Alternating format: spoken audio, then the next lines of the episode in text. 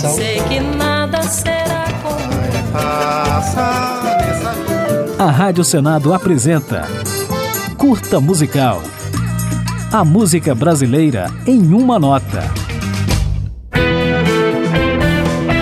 Em 2022, a Rádio Senado completa 25 anos. Para comemorar, estamos apresentando uma retrospectiva para cada ano de vida da emissora fundada em 29 de janeiro de 1997. Neste episódio, vamos relembrar o que aconteceu na música brasileira em 2001.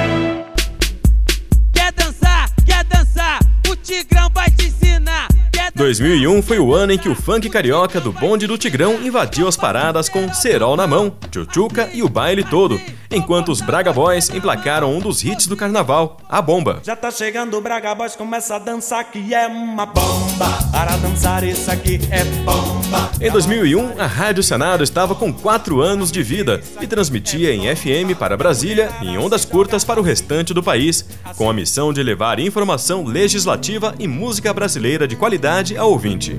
Eu, nesse mundinho de Deus. Um dos lançamentos marcantes daquele ano foi o álbum Aqui, Ali, em Qualquer Lugar, no qual Rita Lee recriou canções dos Beatles em estilo bossa nova.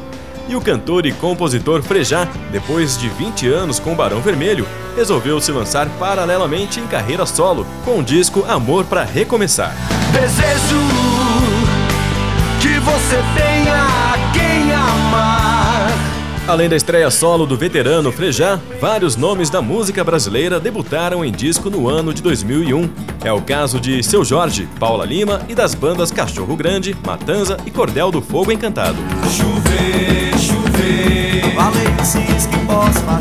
Em 2001 teve o controverso acústico MTV de Roberto Carlos, com transmissão vetada por questões contratuais do rei com a Rede Globo. Mesmo assim, o CD e o DVD foram sucesso de vendas. Mas meu amigo, volte logo. Venha ensinar meu povo que o amor é importante. Algumas tragédias também marcaram a música brasileira naquele ano, como a morte por atropelamento do guitarrista dos Titãs, Marcelo Fromer, e o acidente aéreo de Herbert Viana, que deixou o líder dos Paralamas do sucesso paraplégico. Eu vivo sem saber até quando ainda estou vivo. Sem saber o calibre do perigo. E quando 2001 estava para acabar, em 29 de dezembro, a cantora Cássia Eller morreu, vítima de um infarto, poucos meses após o lançamento de seu acústico MTV. E é desse disco a música que ouviremos agora, encerrando esta retrospectiva em comemoração aos 25 anos da Rádio Senado. Malandragem com Cássia Eller. Eu só peço a Deus um pouco de malandragem, pois sou criança e não conheço a verdade. Eu sou poeta e não aprendi a amar. Eu sou poeta e não aprendi a amar. A Rádio Senado apresentou Curta Musical.